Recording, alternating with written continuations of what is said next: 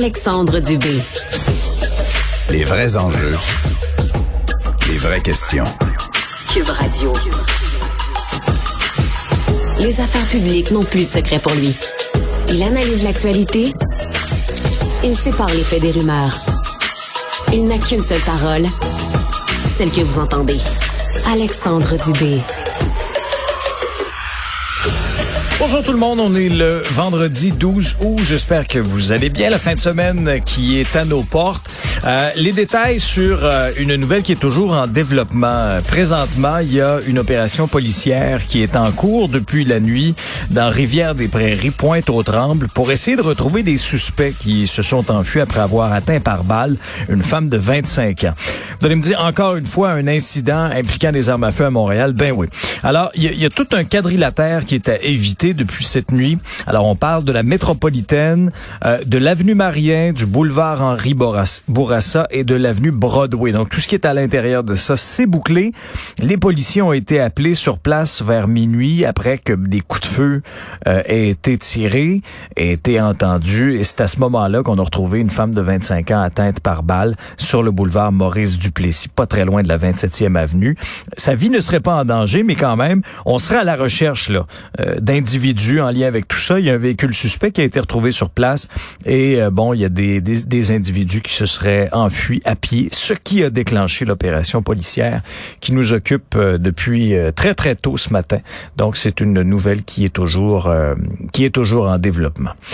Euh, autre histoire et c'est c'est particulier euh, c'est dans le journal ce matin euh, une enquête euh, exhaustive sur sur un individu qui a été associé notamment metteur en scène vedette Franco Dragon, un ancien VP aussi du Cirque du Soleil, qui se retrouve dans de beaux draps. L'agence du revenu du Canada qui est aux trousses de cet individu-là qui est soupçonné d'avoir dissimulé plus de 100 millions de dollars. on peut lire ça ce matin dans le journal.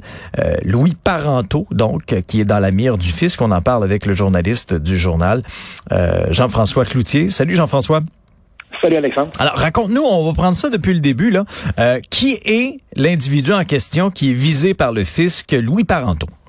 Ouais, ben Louis Parenteau, c'est quand même euh, quelqu'un d'assez important, là, qui a été assez important, disons, là, au Cirque du Soleil. En fait, c'est l'ancien vice-président affaires juridiques du Cirque du Soleil. Il a Okay. été euh, VP d'affaires juridiques euh, du Cirque pendant les, les belles années du Cirque dans, dans les années 90 notamment, donc une dizaine d'années. Il a été, euh, il a été, euh, il a été au Cirque du Soleil. Et en 2001, il s'est joint euh, à une entreprise de Franco Dragon, qui était le metteur en scène vedette là, du cirque, là, qui à un certain moment a décidé lui-même de faire aussi certains de ses spectacles euh, à titre euh, à titre personnel. Donc, ils ont créé une entreprise en 2001 euh, qui a qui a fait aussi là, plusieurs euh, plusieurs spectacles à Las Vegas et, et ailleurs, des spectacles de, de, de grande envergure. Et donc, il était président de, de cette entreprise là de Franco Dragon qui était qui était en Belgique.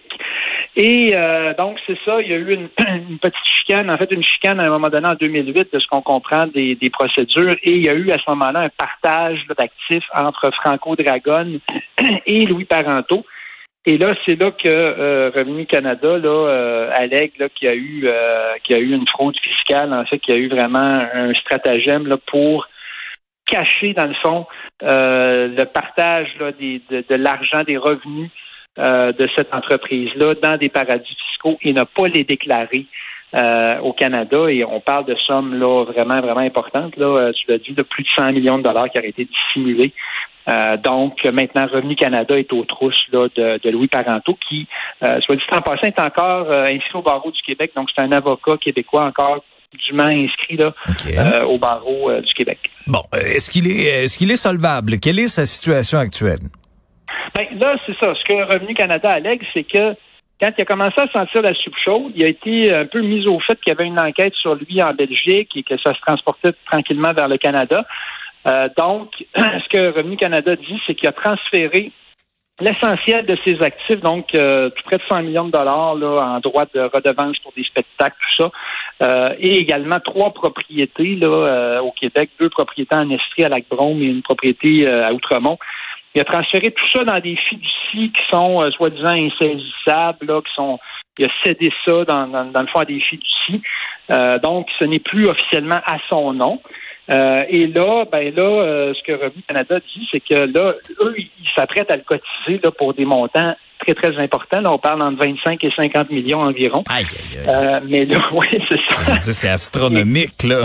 c'est astronomique, c'est ça. Ils ont rajouté dans, dans ces revenus, dans le fond, pour 2013 seulement, je pense que c'est environ 115 millions de dollars en revenus non déclarés. C'est bien payant. Ah.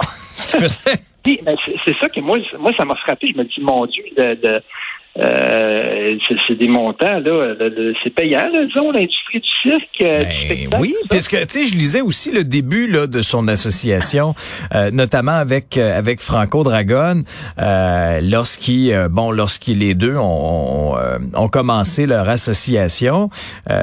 bon, c'est quoi? C'est une participation de 1 million, hein? Puis un salaire annuel de 350 000 dollars US. Je veux bien c'est en US, mais pour, comment a-t-il pu... 1 million en, partant, donc montant comme un genre de bonus de départ d'arrivée, et 350 000 US ensuite de salaire annuel, c'est quand même... Euh, euh, je me dis là, on n'est pas, on n'est pas dans le, le, le, disons qu'il y a peut-être certaines personnes de théâtre là, qui seraient assez étonnées de voir ces, ces, ces, chiffres-là. C'est des, des, très très grosses sommes. Puis on, on, remonte à 2001 là, tu sais quand même, c'était quand même ça fait quand même 20 ans, fait que c'est encore encore plus important à ce moment-là. Là. Ouais, ouais, ouais.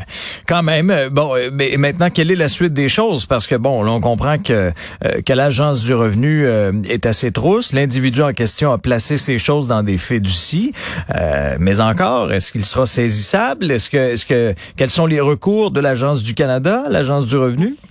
Ben là, c'est ça. Le, recours là, qui est en cours supérieur, dont, dont, dont je parle un peu dans l'article, c'est qu'ils essaient de faire lever le voile corporatif. Ah, sur les fiducies. transférer tout ça dans des fiducies. Dans le fond, ces fiducies-là sont juste un écran. C'est un alter ego, tout simplement, de parentaux.